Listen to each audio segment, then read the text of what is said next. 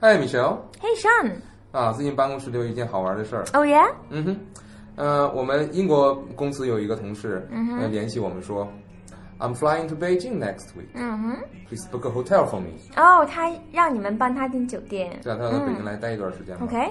How long is he staying?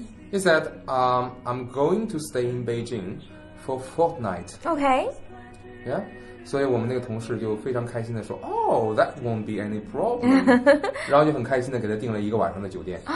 一晚上。 嗯 Is that a problem? That is a big problem. Oh, but how long is fortnight exactly? A fortnight is two weeks. Two weeks. 啊，所以他来了之后呢，就14 days. 嗯哼，来了之后就住了一天的酒店，剩下的时间那呢？只能住在大桥下了。门前大笑 笑。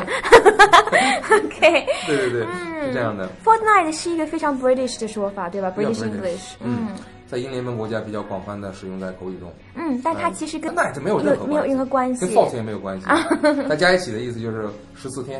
Fourteen days, two weeks. Yes， Okay. 嗯哼。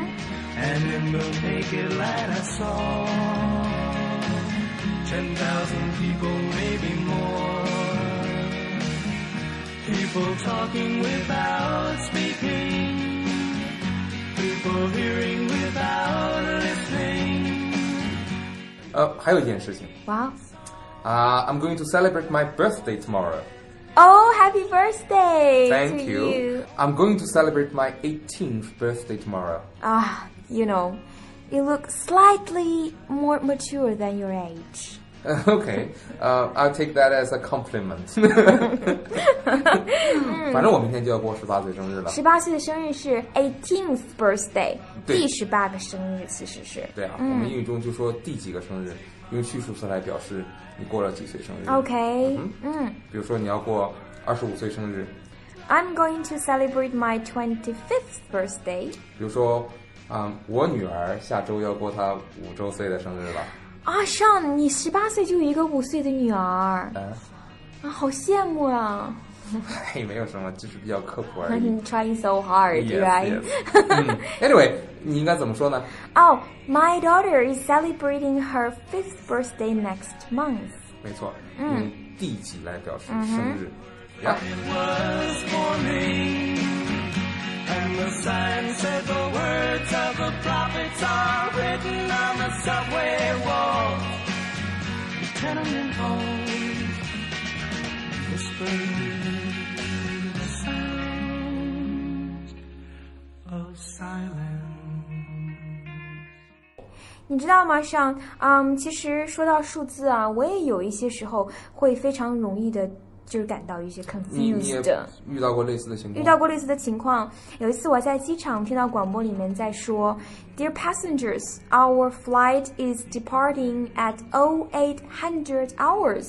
Oh, eight hundred hours。” 嗯，08零八你的百是对啊，什你么的意思航班要啊在零八百的时间起飞，对啊，什么意思呀、你写下来就知道什么意思 了。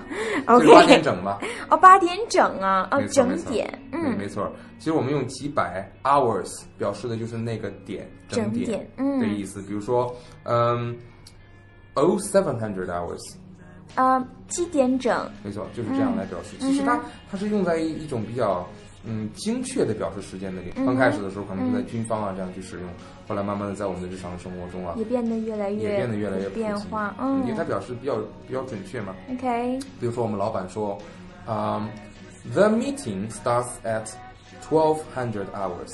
Don't be late. twelve hundred hours，十二点整，哎，嗯，哎，你们老板为什么要在十二点整的时候开会啊老板不都这样 吗？ ？OK，对啊。其实有时候我们在嗯大的数字的时候，千以上的数字的时候，啊，千位和千位以上，哎也，也会这样去使用它。就是用 hundreds 来表示嘛， Yeah. 呃、f o r example, I I bought a new phone. ，OK，how Yeah. It, much？ it cost me um fifty two hundred yuan. Fifty two hundred 元，五千二百元。 5200元哦、y o u must have bought iPhone six， Yes. 呃，sixteen gigabytes. 十六 G 的 16G 低配的啊， 对的。是港版的吗？国行，国行。 Things that I do not know. Silence like a cancer grows. Hear my words that I might teach you.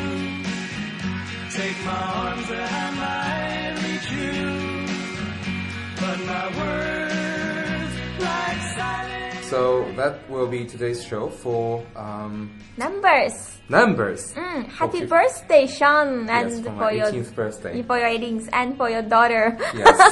I hope she will be happy. if she really exists. yeah. I hope so. Yeah. Mm-hmm. Hope you anyway, like see you today's next time. See you next time. Bye. And the sign flashed out its warning in the words that it was forming. And the sign said the words of the prophets are written on the subway walls, the tenement halls, whispering the sound of silence.